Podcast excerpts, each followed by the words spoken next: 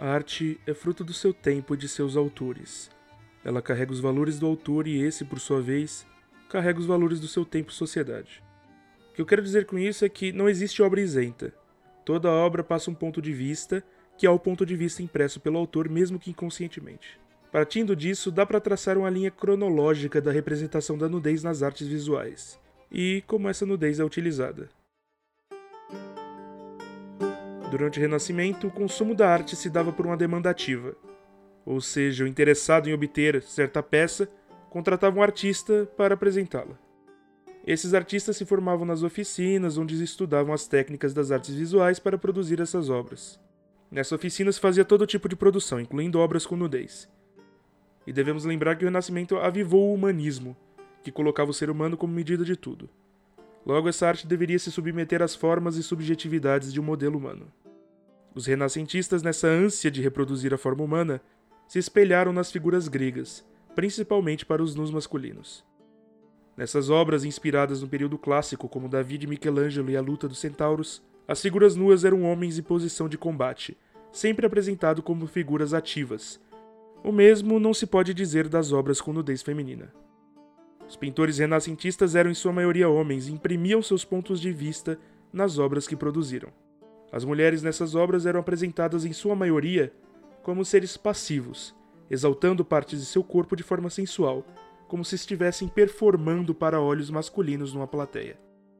Essa visão patriarcal da arte e da sociedade foi carregada para nossa sociedade de mercado. Hoje, ainda que as mulheres tenham acesso ao mercado e sejam consumidoras ativas de obras de arte, elas entraram num jogo quando as peças já haviam sido colocadas na mesa. O cinema, que se desenvolveu na fronteira dessa transição, introduziu um novo panorama. O distanciamento e a cumplicidade gerados pela tela do cinema alimentou o voyeurismo.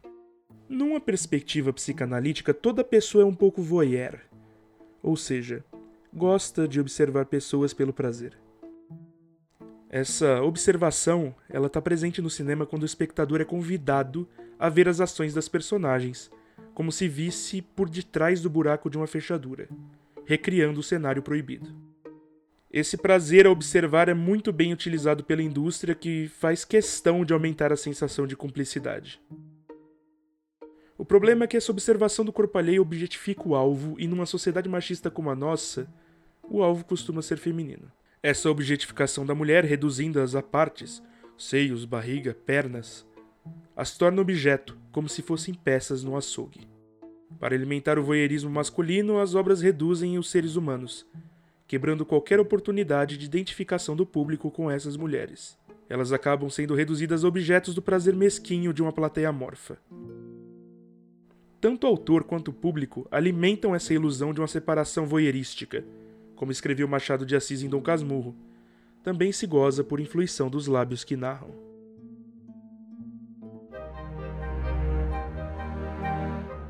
Nessa sociedade em que vivemos prevalece o olhar masculino, ou como dizia Simone de Beauvoir, a representação do mundo, como o próprio mundo, é operação dos homens. Eles o descrevem do ponto de vista que lhes é peculiar e que confundem com a verdade absoluta. Nesse sentido, podemos dizer que o olhar da obra audiovisual é predominantemente masculino. Quando o corpo de uma mulher é colocado no leilão dos prazeres visuais, o posicionamento da câmera indicará o posicionamento do olhar masculino focará no objeto mulher que representa o seu desejo.